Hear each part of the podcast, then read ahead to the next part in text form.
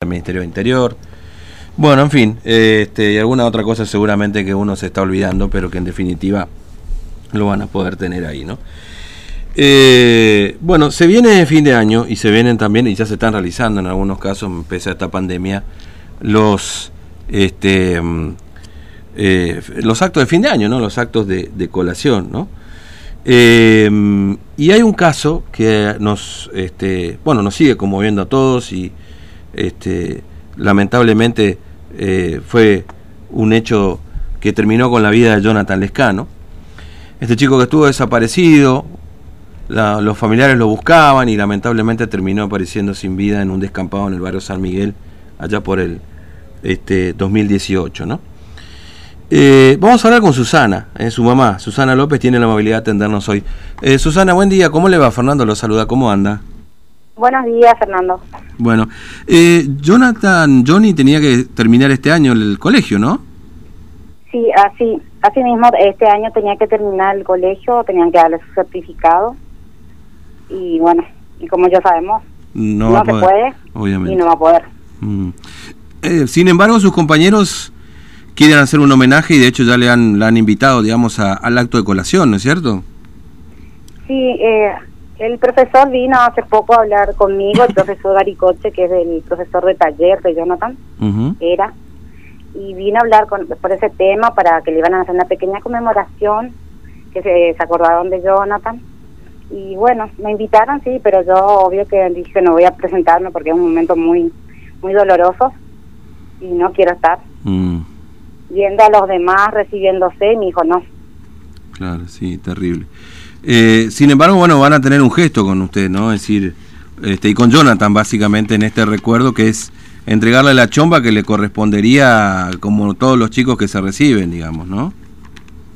Sí, eh, es más para Jonathan. Claro. Eh, sería, sí. Es para Jonathan y le van a entregar la chomba que era que ellos le mandaron a hacer eh, de egresado Mm, y le mandaron a hacer ellos, entonces eso eso sería que van a entregar eh, por la conmemoración claro. dedicado a Jonathan. Claro. Eh, eh, ¿Los chicos en algún momento han hablado con usted, Susana? Es decir, los compañeros de Johnny, eh, ¿alguna vez la, han visto, han charlado con usted? Este, ¿Han servido de alguna manera también de, de, bueno, para, bueno, obviamente, hablar de, de llenar ese vacío es imposible, pero de acompañamiento en todo lo que ha pasado eh, en estos dos años? Y mira, yo te voy a decir la verdad, al principio fue estuvieron Mm, y como como todos se fueron borrando de a poco, de a poco mm, y solamente que- quedaron dos compañeros que siempre me escriben, que siempre solían venir por el tema de la cuarentena, como uno respeta, Claro. entonces no venían a compartir, pero son dos solamente que quedaron de todos ellos. Los otros se fueron alejando como como la gente, la gente Claro. misma también no va soltando la mano. Eh, y es feo, es feo porque nosotros necesitamos que estén con nosotros en todo momento y no que se alejen y nos marquen, porque nosotros no somos los asesinos de nuestro hijo.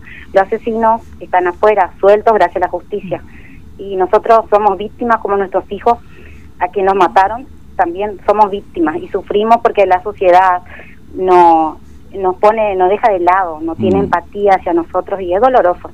Y Claro. es doloroso porque hace poco se notó, se hizo en la plaza mm, un, un pedido de justicia por todas las víctimas, Sí. seguridad y todo eso, y poca gente había acompañando a la fundación. Yo no pude ir porque estoy mal de salud y no pude asistir, pero ¿por qué la gente no acompaña en esos momentos? Porque hoy, hoy nos toca a nosotros, mañana no sabemos si le toca a ellos, puede ser su hermano, su hijo.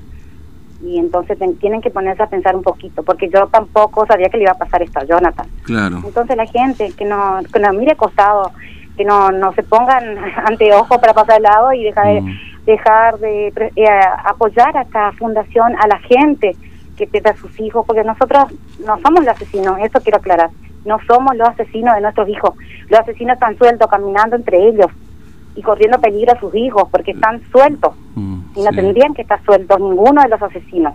Mm.